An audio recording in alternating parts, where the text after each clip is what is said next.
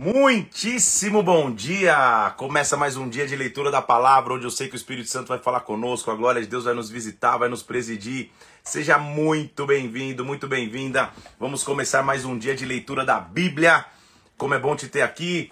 Hoje, dia 30, trigésimo dia de leitura da palavra. Que Deus possa te abençoar demais que seja um dia muito abençoado, que o Espírito Santo venha, continue nos conduzindo, que ao lermos a palavra, a palavra nos instrua e nos direcione.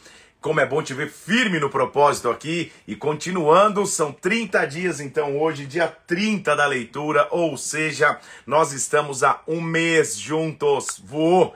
Passou rápido demais. Estamos há um mês juntos lendo a palavra, lendo a palavra de Deus e buscando na palavra do Senhor a instrução que a gente precisa. Vamos orar. Vamos pedir que o Espírito Santo venha sobre nós. Hoje, Dia Internacional das Mulheres. Quero homenagear todas as mulheres aqui, que Deus possa abençoá-las, homenageando e, e, e, na figura da minha esposa, Mila, pastora Mila. Que Deus te abençoe muito. Parabéns pelo teu Dia da Mulher, por ser essa mulher maravilhosa que você é. E depois eu falo né, fora das câmeras, toda a minha declaração a ela. Que Deus te abençoe. Vamos orar? Vamos pedir que o Espírito Santo venha sobre nós. Pai, nós te louvamos, nós te agradecemos, nós pedimos que o Senhor toque-nos, meu Deus, e nos instrua nesta manhã em o nome do Senhor Jesus. Que através da tua leitura, através da leitura da tua palavra, nós possamos receber instrução, princípios, direção, Senhor. Aqui estão princípios de vida, meu Deus, que há anos, meu Deus, já foram ensinados aos teus filhos e hoje nós, nós temos o privilégio de continuar aprendendo na tua palavra, Pai. Por isso, nos visita, nos instrui, nos traz direção, meu Deus. Nós te pedimos em nome do Senhor Jesus, em nome de Jesus. Amém e amém. Vamos nessa então? Vamos para a palavra de Deus. Abra comigo em 1 Crônicas, capítulo 13 para a gente continuar nossa leitura da palavra e, e, e mergulhar naquilo que o Senhor tem para nós hoje. Vamos lá. Primeira, bom dia. Tô vendo, eh, já eh, não sei se ela entrou agora porque ela está dirigindo.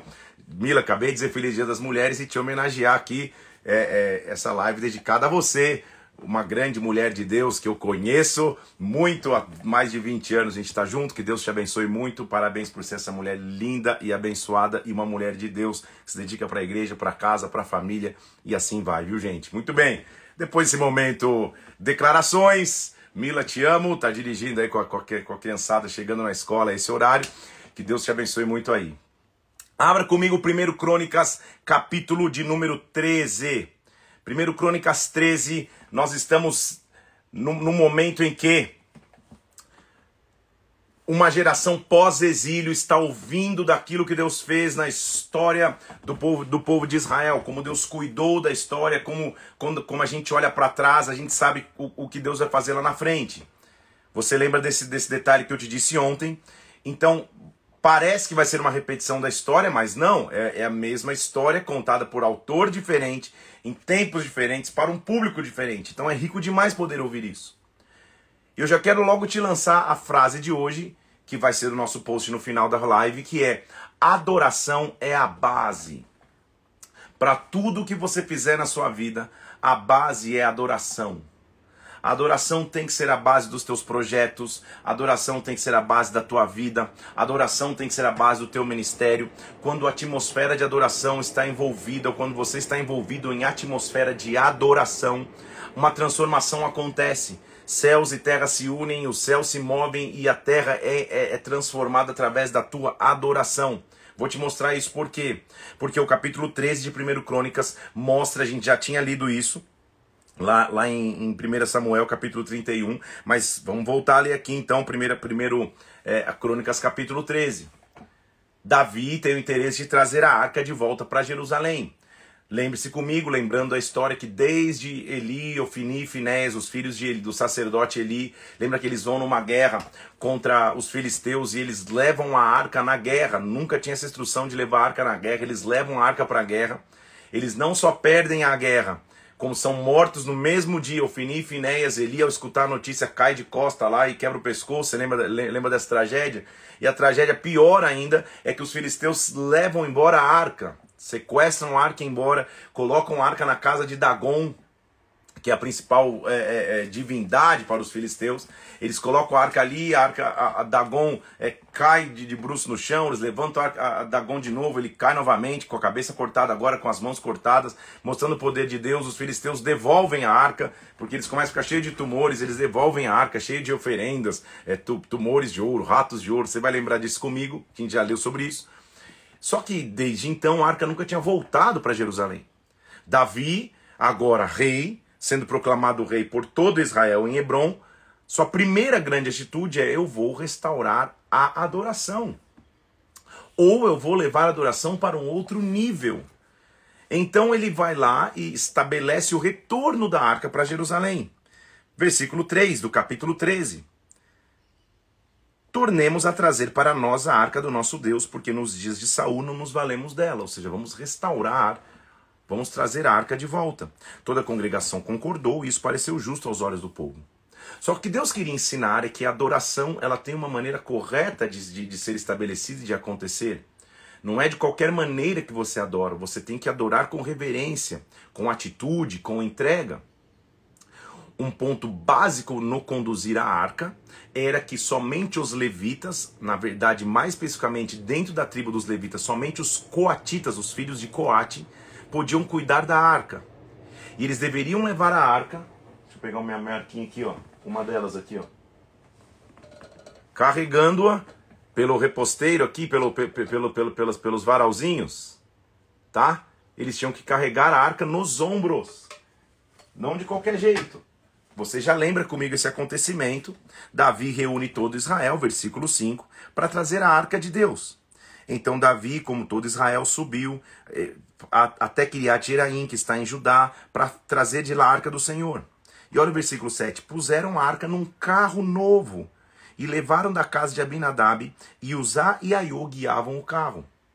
Uzá era da casa de Abinadab. Ele, ele sabia a reverência que tinha que se tratar a arca e ele está conduzindo o carro.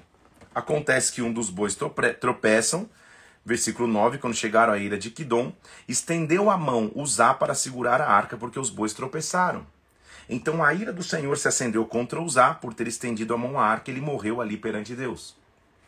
Lembre-se que, que eu já te disse que, no meu entendimento histórico, Uzá é um herói, ele não é um vilão porque ele sabia da reverência da arca. Havia um registro antes lá atrás, a gente lembra que a gente viu isso, quando 70 homens tentaram olhar para dentro da arca e, e, e, morreram por tentar olhar dentro da arca.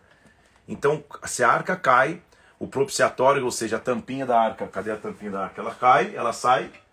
Se os caras olham para dentro da arca, a multidão toda ia morrer, de todos aqueles milhares de homens estavam ali. Então ele põe a mão na arca e morre. Davi fica desgostoso porque o Senhor tinha irrompido contra Judá. Só que Naquele dia, versículo 12, temeu Davi a Deus e disse: Como eu vou trazer a arca de Deus? Deus estava restaurando a referência. A adoração, meu irmão, minha irmã, é a base. Eu quero te incentivar a ter uma vida de adoração. A adoração é o teu estilo de vida. Que as pessoas, ao te olharem, saibam que você não tem nenhuma outra distração a não ser a presença de Deus. Nada mais para você é mais importante. Interessante essa roupa que estou usando aqui, ó. Tem o sacrifício de Jesus na cruz, ó.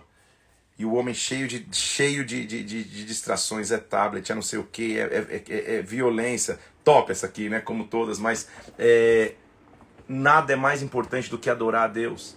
Nada é mais importante do que a presença do Pai. Ele levou sobre si as nossas dores. Ele levou sobre os seus ombros as nossas culpas e nós temos que adorá-lo, não pelo que ele faz, mas por quem ele é. Então a adoração a Deus é mais profundo do que o louvor. Louva-se a Deus, Senhor, eu te louvo, eu te agradeço. Ah, Pai, te agradeço, o Senhor me deu um carro, uma família, o Senhor me deu um ministério, maravilha. A adoração eu louvo porque Ele é. Tu és o Rei dos Reis, Tu és o Senhor dos Senhores, Tu és o, o, o Príncipe da Paz, Tu és o Excelso Supremo Deus.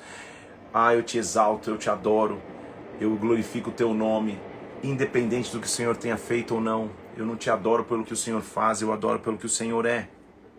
A adoração estava tendo que ser restaurada. Davi temeu e falou: calma aí, então vamos, vamos, vamos, vamos saber como trazer. Então a arca ficou na, com, a, com a família de Obed-Edom três meses e o Senhor abençoou a casa de Obed-Edom. E aí eles estão, ele vai restaurar esse princípio.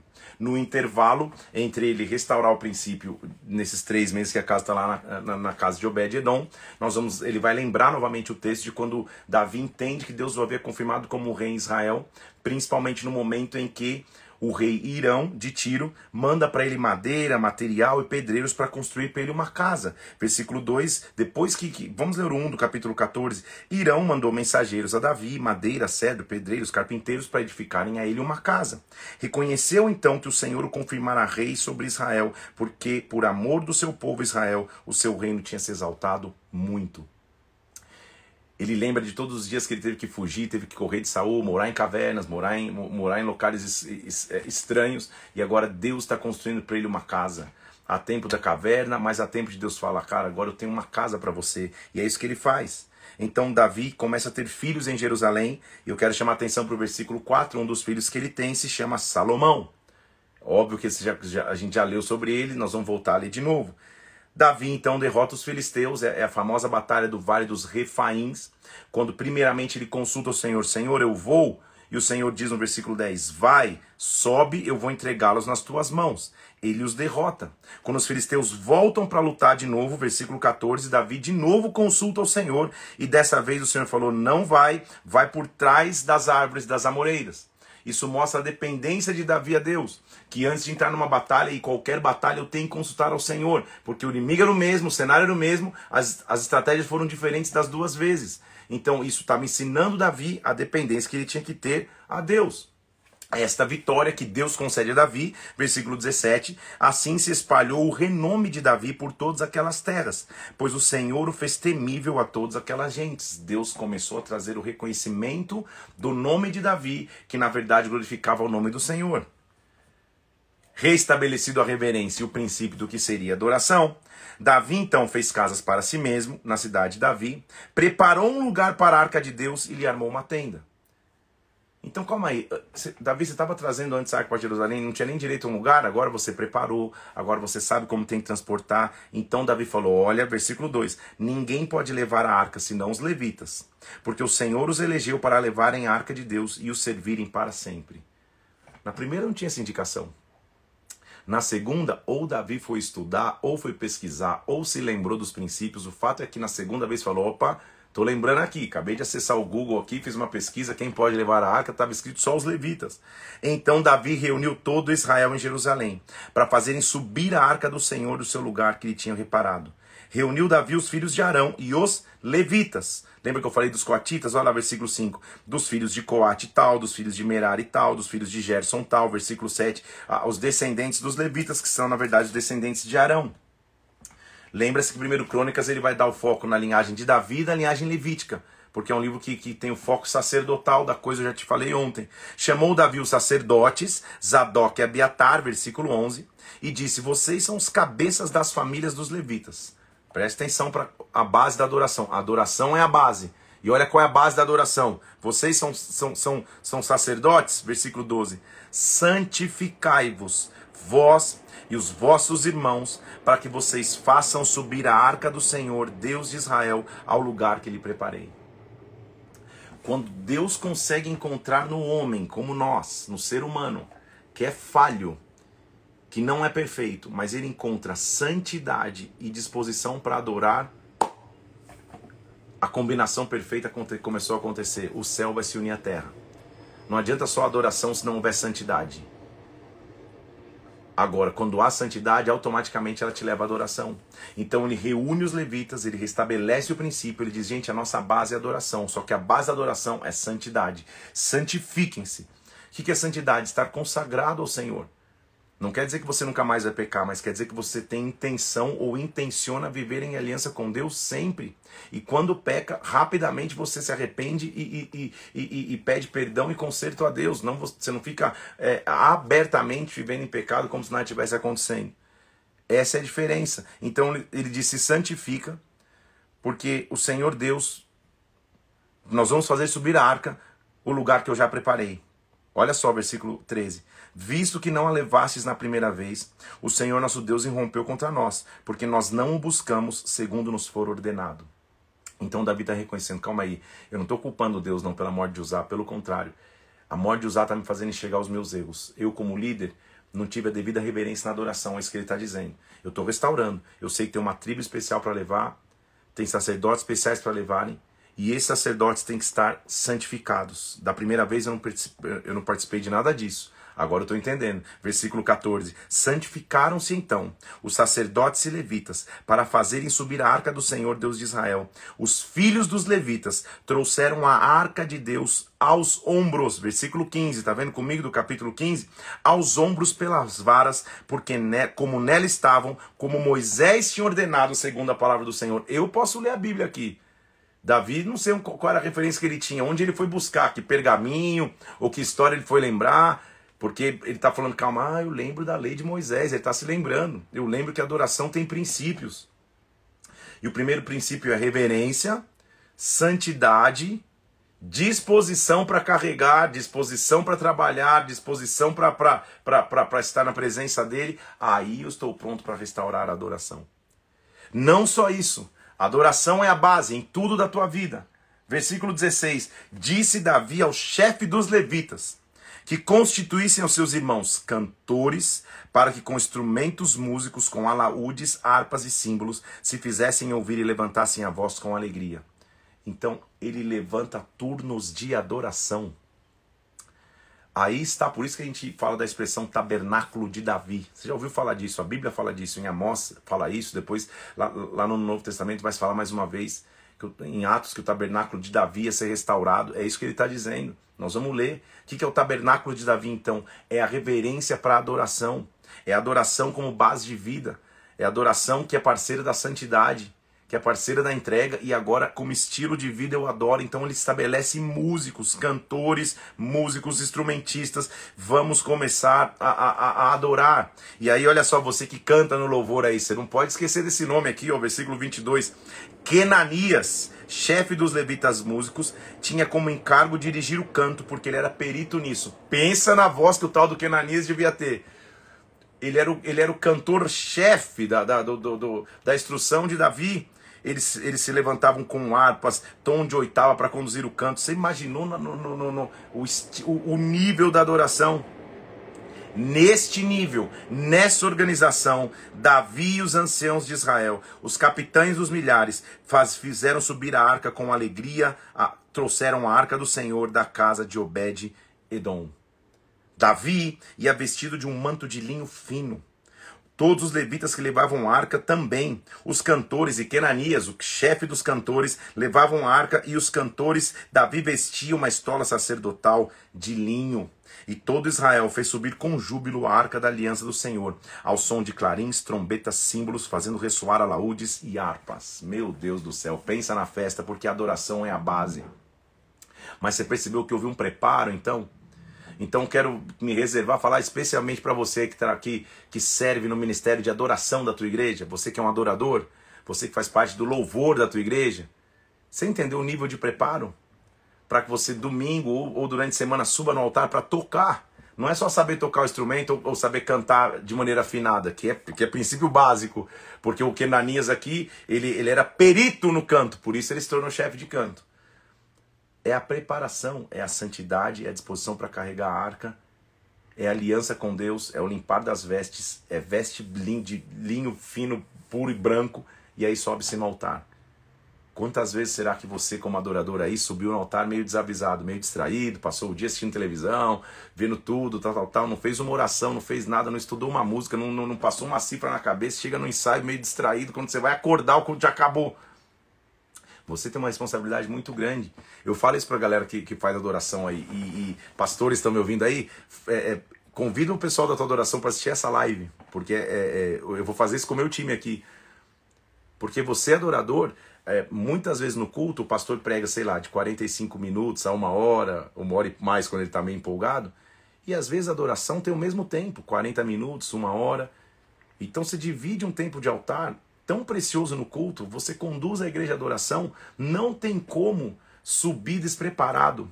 E o despreparo não é só não ensaiar, isso é, isso, isso é base também. O despreparo é não estar santo, não ter buscado a Deus, não ter mostrado tua aliança com o Pai, não ter carregado a arca nos ombros até chegar ali. Não dá para colocar arca no carro de bois e achar que vai acontecer de qualquer forma. Você tem que colocar nos ombros. Põe nos ombros, sobe no altar. Quando você sobe no altar, preparado, o sacerdote está com a estola, o pastor está com, tá, tá com a veste de linho fino, porque ele também se preparou. Ele também foi buscar Deus nas madrugadas, ele está pronto. E você está vestido como? Será que está vestido ainda com todas as distrações que vieram? Ou, ou até Deus tem a misericórdia com vestes que não são santas? Não estou falando de veste natural, não, espiritual, vestes não santas. Será que você feriu a santidade mesmo assim subir no altar? Cuidado! Por quê? Porque é, o último que, que, que, tentou tocar a arca de maneira inadvertida morreu lá, porque tentou segurar a arca com a força do braço. Cuidado, hein? Porque não vem a morte física, mas a espiritual, pouco a pouco vai indo embora aquela unção, aquela técnica, aquela glória que vinha, vai indo embora.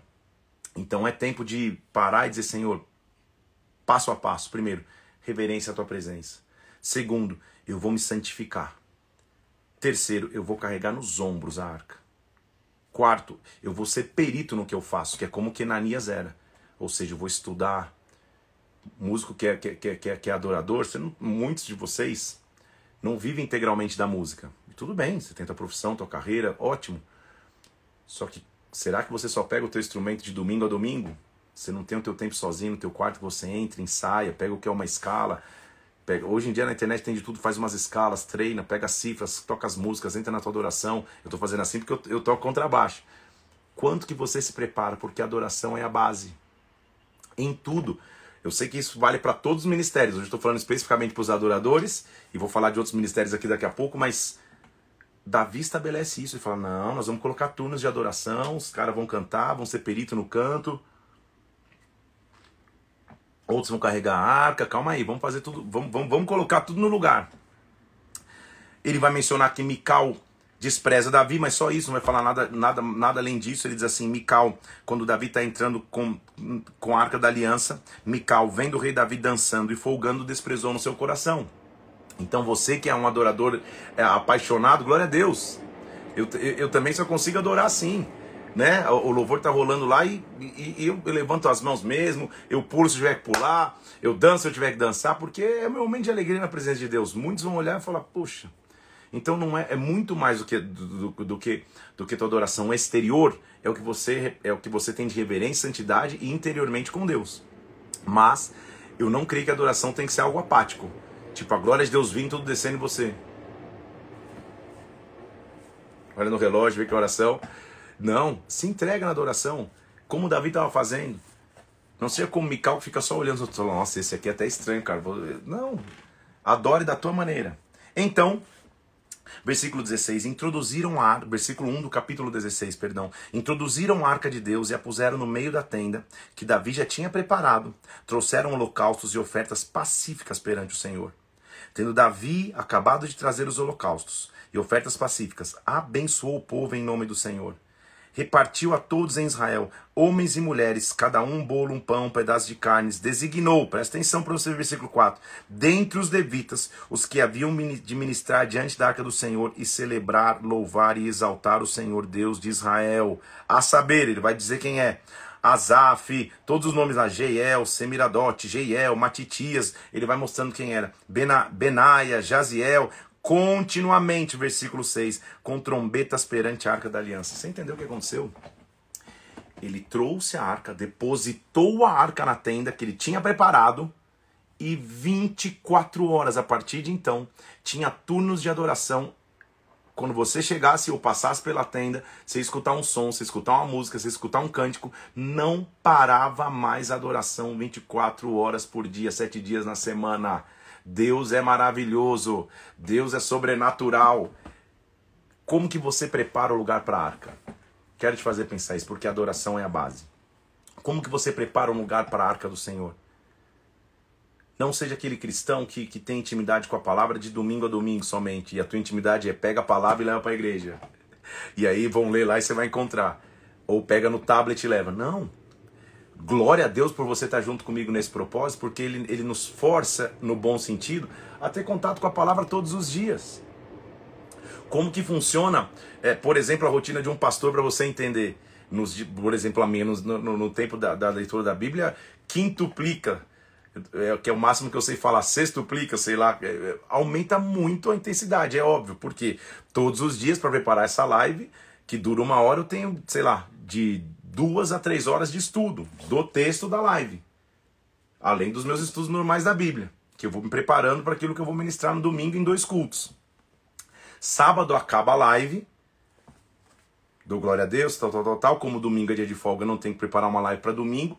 Eu passo sábado sentado nessa mesma cadeira aqui, sei lá, de quatro a seis horas. Para finalizar, não para começar, para finalizar as pregações que eu já vim trabalhando na minha mente para trazer no domingo.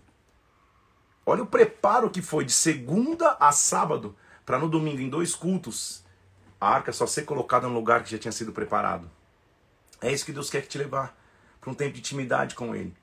E como é bom a gente estar tá aqui há 30 dias, porque é, é, é, pesquisadores dizem que se você consegue por 21 dias fazer alguma coisa, ele já se torna um hábito. Então 30 dias já virou hábito. Agora o teu hábito é ler a palavra. Não deixa nunca mais isso morrer. Tenha contato com a palavra todos os dias. Que ela te alimente, que ela te instrui, que ela seja a base da tua adoração. Davi estabelece turnos e agora 24 horas por dia, 7 dias na semana. Nunca mais a arca vai ficar sem adoração. A arca ficou esquecida lá durante muito tempo no reinado de Saul. Agora não. Naquele dia, então, versículo 7 do capítulo 16, Davi encarregou pela primeira vez Asaf e seus irmãos de celebrarem com hinos o Senhor. O que é celebrar? Só para você entender, eu não estou conseguindo avançar aqui, mas, mas, mas daqui a pouco eu vou, só para você entender que eu estou falando de adoração hoje. Celebrar é, é a palavra hebraica yadá, que, já, que a gente vai ouvir muito em Salmos, mas o que é celebrar? Presta atenção para você entender a definição de yadá hebraico. Adorar ou prestar cultos com as mãos estendidas. Louvar, dar graças e declarar méritos a alguém. Tu és digno, eu te louvo. Por isso que se estende a mão, por isso que se levanta a mão na adoração. Como um ato de rendição tua, mas como um ato de reconhecimento. Tu és grande, Tu és grande, eu te dou o mérito, eu te dou adoração, eu te dou louvor. Ele estabelece turnos e Azaf fica liderando os, os, os chefes da adoração. Nunca mais a adoração para. Então ele não trouxe só fisicamente a arca de volta para Jerusalém, ele restaurou a adoração para o povo de Israel. E eles diziam: Rendei graças ao Senhor e invocai o seu nome, que se faça conhecido entre os povos os seus feitos. Esse cântico aqui que ele estabelece é maravilhoso, porque a adoração é a base. Versículo 10 do, do capítulo 16: Glori, Gloriai-vos no seu santo nome, alegre-se os que buscam o Senhor. Buscai o Senhor e o seu poder, buscai perpetuamente a sua presença. Lembra que ele já fez maravilhas. Lembra que a gente tinha pequeno número. Cantai, versículo 23, ao Senhor todas as terras. Proclamai a salvação de dia a dia. Anunciai entre as nações a sua glória e entre todos os povos as suas maravilhas. Porque, versículo 25, grande é o Senhor, muito digno de ser louvado, mais temível do que todos os deuses. Os deuses dos povos são ídolos Versículo 26, o Senhor, porém, fez os céus. E olha o que eles diziam, meu Deus, está uma glória aqui que tá, tá benção, aleluia. Versículo 27, olha o que ele dizia, glória e majestade estão diante dele, força e formosura no seu santuário. Será que você pode, por um segundo aí, se está dirigindo, permanece, mas deixa a tua caneta de lado um pouco, deixa a tua anotação de lado um pouco, Ergue as mãos aos céus, é o Iadá, celebra o Senhor, dá mérito a Ele, diz Senhor, glória e majestade estão diante de ti, força e formosura estão no seu santuário, tu és glorioso, tu és santo. Era um convite, ele dizia assim, versículo 28, tributai ao Senhor a família dos povos, tributai ao Senhor glória e força, tributai ao Senhor a glória que é devida ao seu nome, adorai-o na, na beleza da sua santidade, Tremei diante dele todas as terras. Alegrem-se os céus, que a terra exulte, que as nações digam: O Senhor reina, o Senhor reina. Rendei graças ao Senhor, Ele é bom, a sua misericórdia dura para sempre. Rendei graças ao Senhor, Ele é bom, a sua misericórdia dura para sempre. Ah, que quando a adoração comece, uma glória de Deus venha que quando a adoração se inicia, uma presença de Deus se manifeste. Oh, meu Deus, que maravilha adorar o Senhor.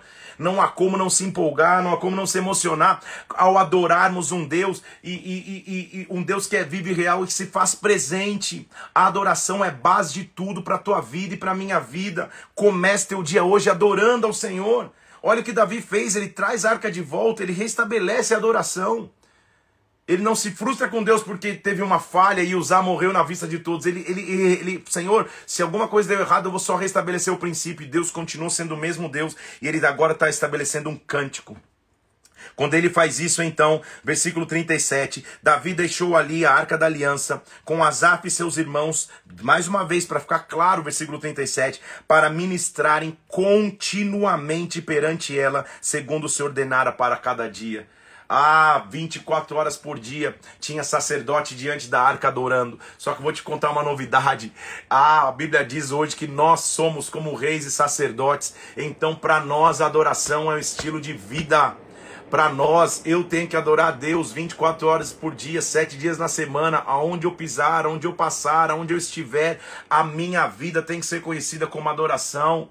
A minha vida tem que ser conhecida como aquele que dá a Deus o Iadá, como aquele que celebra o Senhor, que com as mãos estendidas louva e dá mérito a Ele, porque Ele merece toda a honra e toda a glória. Oh, meu Deus do céu, como é maravilhoso. Então, a Zap está continuando a, a, a, tá, tá a cargo da adoração. Enquanto isso, Zadok, o sacerdote, versículo 39, está com seus irmãos diante do tabernáculo que, e oferecendo continuamente holocaustos sobre o altar de holocaustos de manhã e de, da manhã até a tarde. Então, olha que maravilha, gente. O que está acontecendo nessa restauração?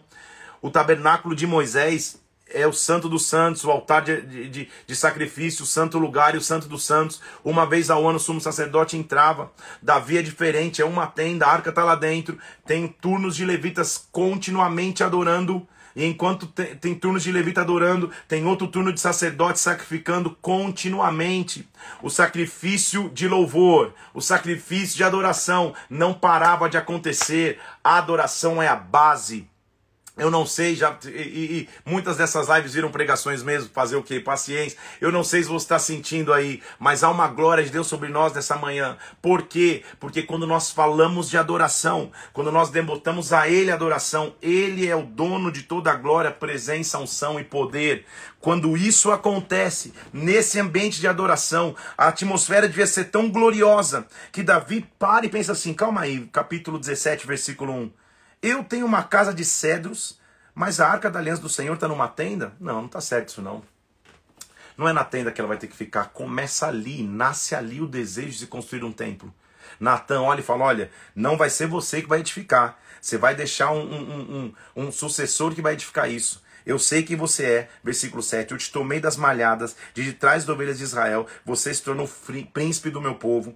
Eu te fiz grande. Eu preparei um lugar para o meu povo mas não é você, mas depois de você, versículo 11, vai vir um descendente, ele vai estabelecer o teu reino, ele vai me edificar uma casa e eu estabelecerei o seu trono para sempre. Ele está falando de dois descendentes de Davi, um físico queria estabelecer um templo, Salomão, e um espiritual queria estabelecer um reino para sempre, Jesus Cristo, a raiz de Davi. A adoração é a base. A adoração é a base. Então, ouvindo isso, entrou o rei Davi na casa do Senhor e ficou perante ele meu Deus do céu. Como é maravilhoso, né? Tudo que estava acontecendo na vida de Davi, ele para, ele entra na casa do Senhor e fala: Senhor, quem sou eu? Versículo 16. Quem sou eu, Deus? Quem seria minha casa para que o Senhor me tenha trazido até aqui? Como a adoração nos faz pequenos diante de um Deus tão grande. Davi para e fala: Senhor, que privilégio é esse? Eu estou acabando de ouvir de ti que através de mim o reino vai ser estabelecido para sempre, que o meu sucessor vai construir um templo para ti e que haverá um sucessor meu que vai estabelecer um reino eterno. Como assim, Deus? Quem sou eu? Da onde o Senhor me tirou, Pai? Isso é adoração. Adoração é a profunda gratidão. Quando você fala, Senhor, eu sou tão pequeno e tu és grande, mesmo assim o Senhor cuida de mim. Ele está dizendo, quem sou eu, Pai? Que casa, que casa eu vim, meu Deus, eu sei da minha própria história. Olha o que o Senhor fez na minha vida. Adora o Senhor, adoração é a base. Ah, Senhor, se ainda isso fosse pouco, do Senhor me trazer até aqui, versículo 17. Agora, meu Deus, o Senhor me trata como se eu fosse um homem ilustre, Senhor Deus. Versículo 20: Senhor, não há ninguém semelhante a ti. Não há outro Deus além de ti, de tudo que nós temos ouvido, Senhor. Ah, versículo 24: estabeleça-se, seja para sempre engrandecido o teu nome. Ó Senhor dos exércitos, tu és o Deus de Israel, tu és o Deus de Israel. Ele começa a adorar ao Senhor. A adoração é a base. Oh, meu Deus do céu. Aí ele continua no capítulo 18. Contando várias vitórias que ele teve. Davi feriu os filisteus, Davi feriu o rei de Zoba, Davi pegou mil carros, foi, foi, foi lutar contra os sírios em Damasco, em Damasco e venceu. Mostrou como, como ele ia ganhando. Vai mostrar, inclusive, no capítulo 19, uma guerra em que Davi vai mandar para o, para, para, para, para o rei dos filhos de Amon uma, um, um, um, um exército para mostrar que ele quer paz. E o rei desonra esse exército. Ele pega esse exército, rapa a cabeça dos soldados e corta metade das vestes, ao passo que as nádegas deles ficam de fora, ou seja, uma vergonha. Davi então vai lá e, e ganha a batalha. Luta. Israel está passando duas guerras ao mesmo tempo, metade com os sírios, metade contra Amon, e Deus dá vitória nas duas guerras. Por quê? Porque a conquista vem baseado na adoração. Conta-se no capítulo 20 o momento em que é, é, da, Joabe vai à guerra e Davi fica. Olha que, que, que, que interessante para mim o capítulo 20, gente. O, o 18 e 19 são vitórias, são guerras que ele foi vencendo. É, depois você vai ali com calma, mas em, em, base é isso. Deus foi dando vitórias a ele contra vários inimigos, inclusive contra dois, duas guerras ao mesmo tempo. Aí que é a base da adoração. Amonitas e Sírios eles ganham dos dois. Eles dividem é, é, é, Joab e Absai, cada um vai para um, um lado guerrear, e ao mesmo tempo um povo que nem deveria ser guerreiro vai ganhando duas guerras ao mesmo tempo. E por que eu estou dizendo o capítulo 20 para mim é tão interessante? Porque olha o capítulo 20. Passado um ano no tempo da, do tempo que os reis costumam sair para a guerra, Joabe levou o exército, destruiu a terra dos filhos de Amon, veio sitiou Rabá, porém Davi ficou em Jerusalém, e Joabe feriu a Rabá e a destruiu. Por que, que eu acho interessante isso? Você lembra comigo, você está aqui comigo há 30 dias. Você, lembra, você não lembra comigo que essa foi a guerra que Davi ficou?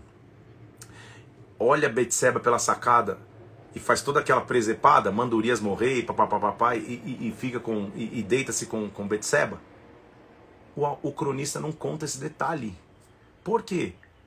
Porque pecado tratado é pecado apagado. Ele está contando para uma nova geração que vinha depois do exílio. E o cronista não ressalta o pecado de Davi, ressalta o coração adorador de Davi. É assim que Deus nos enxerga. Lá, quando ele está contando a história pela primeira vez, ele está contando para que aquela geração soubesse: olha, Davi caiu aí. Aqui ele não está contando. Aqui ele só conta que Davi ficou. Vira um detalhe da história. Então por quê? Porque o único que quer nos acusar é Satanás. Quando Deus trata conosco e o, e o, perdão do pecado vem, e quando nós estamos debaixo da graça de Deus, o foco não é mais o pecado, o foco é o coração e o perdão que Deus tem sobre nós. O foco é a adoração. Talvez aí nós, nós passemos a entender o porquê Davi era um adorador tão incisivo porque ele se levantava adorando, porque ele estabelecia turnos de, can de, de, canção, de adoração, porque a quem muito perdoado, quem muito perdoado foi, muito adorador se torna. Quando você vê uma pessoa adorando de maneira apaixonada efusiva, nunca o julgue como Mical, você não sabe o tamanho do milagre. Na verdade, eu tenho entendimento que o tamanho da adoração está diretamente ligado ao tamanho da tua libertação, do teu perdão. Só você sabe daquilo que Deus te perdoou. Por isso que Davi chega e fala: Senhor, quem era eu? Que família eu vim? O Senhor me trata como um homem mais ilustre. Senhor, eu, eu te amo para sempre, porque o Senhor sempre vai cuidar de mim. Ele continua perseguindo e matando mais gigantes. Olha versículo 4. Gigantes mortos pelos homens de Davi. Capítulo 20, versículo 4. Houve guerra em Gézer contra os filisteus. Sibecai, o Sacita, feriu a Sipai, que era descendente dos gigantes. Ou seja, Golias foi só o primeiro. Golias foi só a inauguração, muitos gigantes caíram. Houve ainda outra grande guerra em Gate, versículo 6. Outro homem de grande estatura caiu também. Ou seja, desta maneira Deus foi dando vitórias para Davi.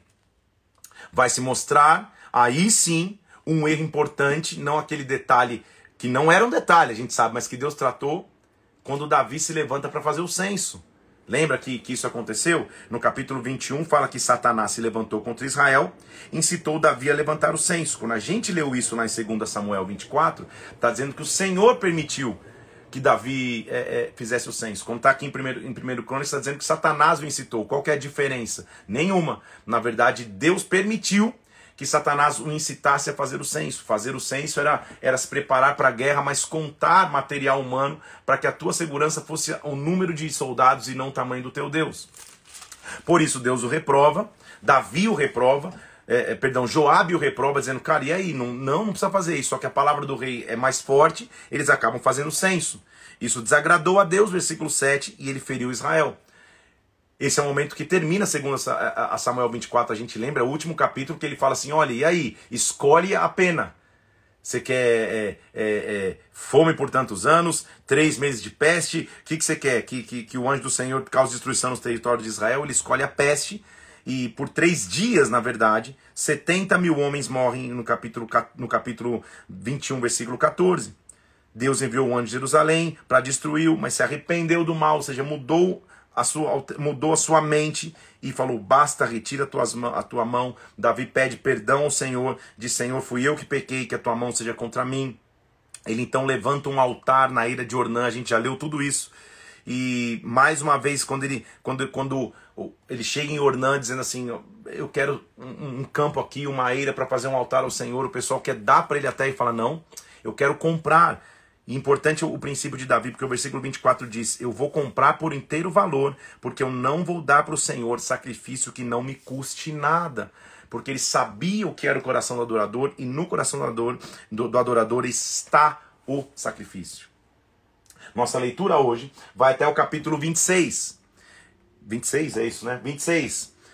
E a partir do 22 nós vamos começar diretamente a ver como Davi preparou o seu legado porque detalhes importantes que não estão lá em 1 e 2 Samuel, de como Davi teve o, desejo de fazer o templo, nós sabemos, de como ele sabia que Salomão faria o templo, nós sabemos também. Mas olha a importância de Davi de entender que é de geração em geração.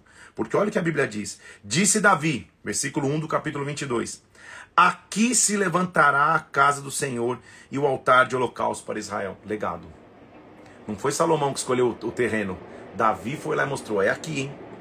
Eu sei que não vai ser eu que vou construir, mas eu sei o que é legado. Eu morro, mas continua depois de mim. É isso que ele está dizendo. Aqui vai acontecer.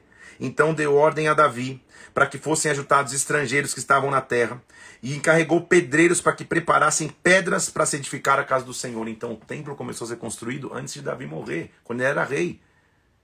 Ou seja, vai preparando a base, o material que vai usar. Não sei o que vou construir, já entendi, mas eu vou preparar preparou madeira de cedro sem conta, versículo, sem conta, versículo 4. E Davi dizia assim: Olha, meu filho Salomão ainda é moço. A casa que há para se edificar ao Senhor é muito magnificente. Então preste atenção no versículo 5. Eu providenciarei o que é necessário. E Davi preparou em abundância antes de morrer. Quem preparou o material foi Davi. Como é bom quando você, como líder, entende que muito da tua função também é preparar o material para que a próxima geração tenha com o que construir. Essa é a verdadeira essência de um líder que entende o que é o avanço apostólico do reino, que é o avanço conquista do reino. Ele prepara material para que a próxima geração possa usar. É o que Davi está fazendo. Esse é o verdadeiro coração do adorador. Ele não está centrado em si mesmo. O centro é Deus. Senhor, eu sei que o, o templo não vai ser o templo de Davi, vai ser o templo de Salomão, mas eu vou preparar o material. Agora, não, não, não surpreendentemente, quando Amós, lá no capítulo 9, e lá em Atos, no capítulo 16, quando vai se mencionar uma restauração, não se fala eu vou restaurar o templo de Salomão, mas se fala eu vou restaurar o tabernáculo de Davi. Porque, mais do que o prédio físico, a essência de adoração de Davi é o que, é, é o que passou pelos séculos dos séculos, é o que passou por geração em geração. Começa em Davi, então. Então, líder que já é mais experimentado, que já é mais maduro, o que, que você está preparando de material para a próxima geração? Em outras palavras, quem que você cuida? Quem que você discipula? Quem que você acompanha? Quem que você ensina? Que material você está dando para que a próxima geração tenha com o que construir? Que isso fique na tua mente aí. Então, chamou Salomão seu filho, Davi chamou a Salomão e lhe ordenou que edificasse a casa do Senhor de Israel. Por isso que Salomão, é, é, quando assumiu o trono, ele estava fixo. Ele, ele, sabia que ele tinha que construir, porque o pai tinha deixado: esse aqui é o terreno, esse aqui é o material, só constrói, só não estraga a construção. E ele disse assim para Salomão: Davi falou, filho meu, eu tive a intenção de edificar uma casa ao Senhor. Mas o Senhor falou para mim que, olha, que eu derramei sangue demais, eu fui guerreiro, tem muito sangue nas minhas mãos, então eu não vou construir. Vai nascer um filho e neste filho vai ter um tempo de descanso, ou seja, lembra que Salomão reinou com paz e com prosperidade? Este vai edificar uma casa para mim. Então, meu filho, versículo 11: Que o Senhor seja contigo e que você prospere e edifique a casa do Senhor, como ele já disse a teu respeito. Bênção paternal, a bênção paterna, ele dá a Salomão: Eu te abençoo como um pai. Vai e constrói.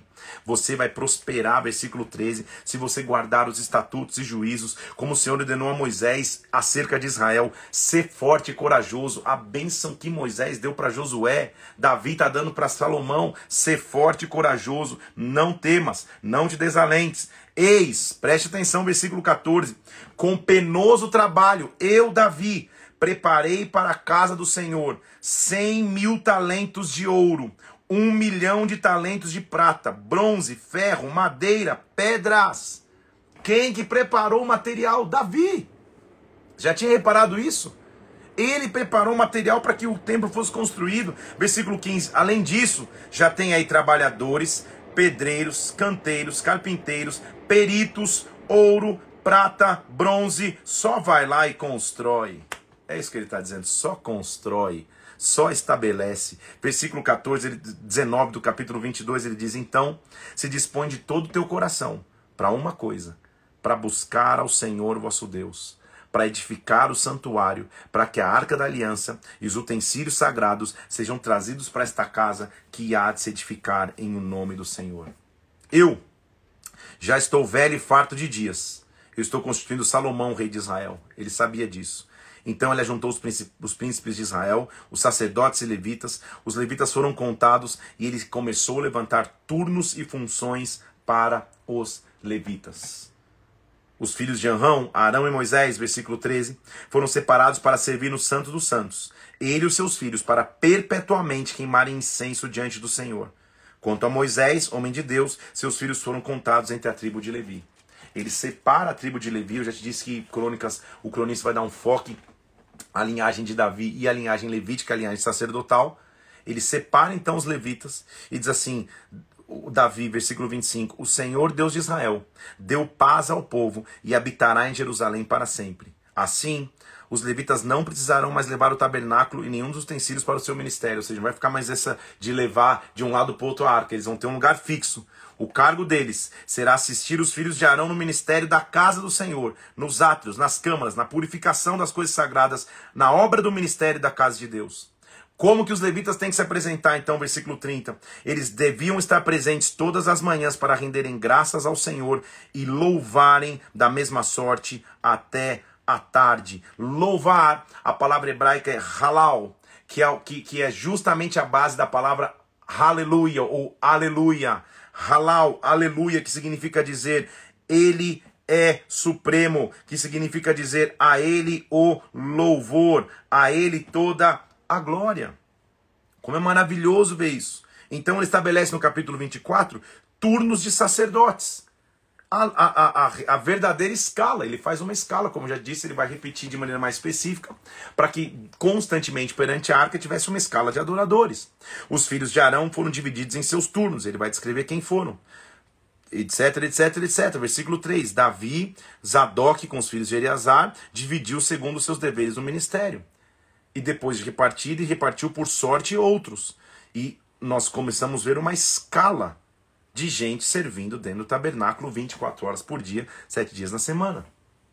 Além dos servos, o que, que ele faz no versículo, 20, no versículo 1 do capítulo 25? Davi separou para si Asaf, de Emã e de Gedutum para profetizarem, profetizarem com harpas, alaúdes e símbolos. Eles começam a tocar. Eram homens, versículo 7, instruídos no canto. Todos esses, versículo 6, estavam sob a direção de seus pais para cantar na casa do Senhor, com símbolos, alaúdes, harpas para o ministério da casa de Deus. Músicos, então, no tabernáculo estabelecido por Davi, tinham funções específicas. Eles tinham um papel muito importante na administração. Adoração era uma alta prioridade para Davi. Vai anotando isso aí, porque você já entendeu, né? Você que é líder aí, que você vai pedir pro teu, teu, teu time de louvor assistir essa live. Como eu vou pedir pro meu. Adoração tinha uma alta prioridade para Davi. O próprio Davi era um músico habilidoso. Você lembra que ele tocava harpa? Tá lá em 1 Samuel capítulo 16, por exemplo, ou 2 Samuel capítulo 22. Os músicos, olha a função deles. Eles tocavam e cantavam, mas não eram só músicos. Eles eram líderes que profetizavam através da música. Eles usavam a música para profetizar. Além disso, dentro ali eu consigo identificar né, a adoração, mas o capítulo 26, que termina a nossa leitura de hoje, é isso? Eu consigo identificar boas-vindas, atalaias e zeladoria. Vamos nessa? Os porteiros, versículo 26, também tinham os porteiros que eram dos coreitas, filhos de Coré. Eles traziam e, e, e eram homens capazes e robustos para todo o serviço, versículo 8. Olha as funções que eles tinham. Eles guardavam a entrada do templo.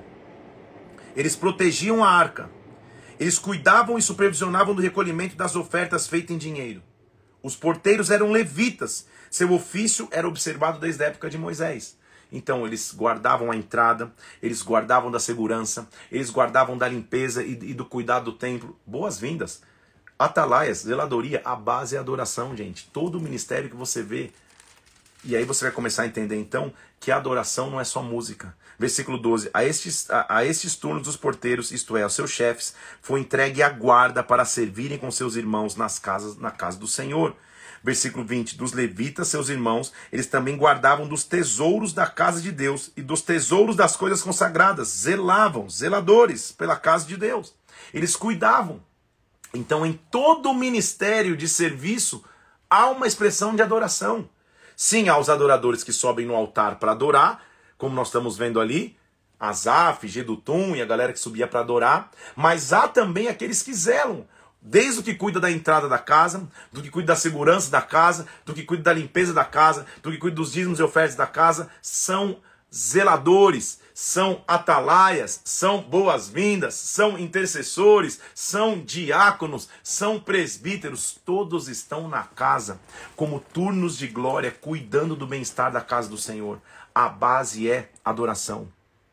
E se a base é adoração, a adoração também tem uma base: santidade, reverência e entrega. Que Deus possa nos levantar como adoradores. Que a adoração seja a base em tudo em nossas vidas. Que em tudo que você faça, a adoração possa ser a base. Que nós possamos servir como base. Que você entenda, como está dito aqui, que você prepare um caminho para a arca e preparar o caminho para a arca é, Senhor, 24 horas por dia, 7 dias na semana eu me preparo. Para que quando eu chegue no culto de verdade, a glória de Deus venha, a presença de Deus se manifeste. E Ele vai se manifestar. Eu vou subir essa arte agora aqui, que diz adoração é a base. Bomba de comentar, marca alguém. Quantos ministérios eu identifiquei aqui hoje, gente? Gente intercedendo o tempo inteiro, gente adorando o tempo inteiro e tocando instrumentos dançando na presença de Deus, como Davi dançou, dançando na presença do Senhor. Eu vi gente cuidando da porta, eu vi gente cuidando do dízimo e, e oferta, eu vi gente cuidando da limpeza e, e, e do bem-estar da casa, eu vi gente cuidando, todos juntos, cuidando para que a adoração aconteça.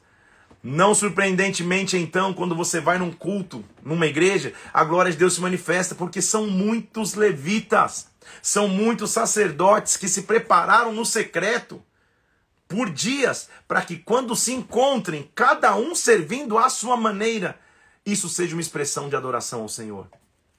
A adoração é a base. E eu quero que, inclusive, você que está aí me escutando, talvez participando dessa live ou escutando no Spotify, se você já frequenta uma igreja e não participa de nenhum ministério, procure participar. Porque quando você pega o teu instrumento de trabalho, seja o teu microfone, eh, uma, a tua vassoura, a, a, tua mão no botão da mesa de som, as tuas próprias mãos para interceder, a tua mão numa câmera fotográfica, numa câmera de vídeo, quando você está ali, na verdade, essa é uma atitude de adoração. E aonde ele é adorado, aonde ele é exaltado, a presença de Deus vem. Quero te incentivar você que é líder aí, pastor, talvez de uma igreja, incentive todos os teus servos ministeriais aí, todos os que servem ministérios assistir essa live, mesmo que não estiverem fazendo o, o, o propósito da Bíblia, para que eles entendam a importância que eles têm no reino como adoradores. A adoração é a base. Que a adoração levante sobre a tua vida, que a adoração levante sobre a tua história, que a adoração levante sobre a tua casa. E que quando você adorá-lo, a presença dele te invada de forma tão sobrenatural que o Espírito Santo te conduza para coisas maiores. Que Deus te abençoe. Vou subir então agora essa live e vou subir na sequência uma arte. Bomba de comentar. Marca todo mundo que serve com você no ministério. Marca os teus pastores. Marca os teus líderes de louvor. Marca todo mundo aí. Na, na, na, na, na arte que está dizendo adoração é a base. Vamos entender que desde lá o tabernáculo foi estabelecido. Perceba que ao reconstruir e ao dizer lá em Atos que nos últimos dias o tabernáculo que seria reedificado não era o tabernáculo de Moisés, não era o templo de Salomão. O que seria restaurado era o tabernáculo de Davi, ou seja, uma geração que se entrega para adorar e servir em unidade, traz a glória de Deus à terra. Que Deus te abençoe, que Deus te guarde, que sejamos como Davi. O que eu estou deixando de material para que a próxima geração tenha com que construir? Deus te abençoe, fique na paz de Deus. Amanhã, sete horas da manhã, chegaremos no dia 31. Glória a Deus, você que chegou até aqui, 30 dias juntos. Deus está conosco. Deus te abençoe, um abraço, até amanhã, 7 horas da manhã. Deus te abençoe e ficar na paz.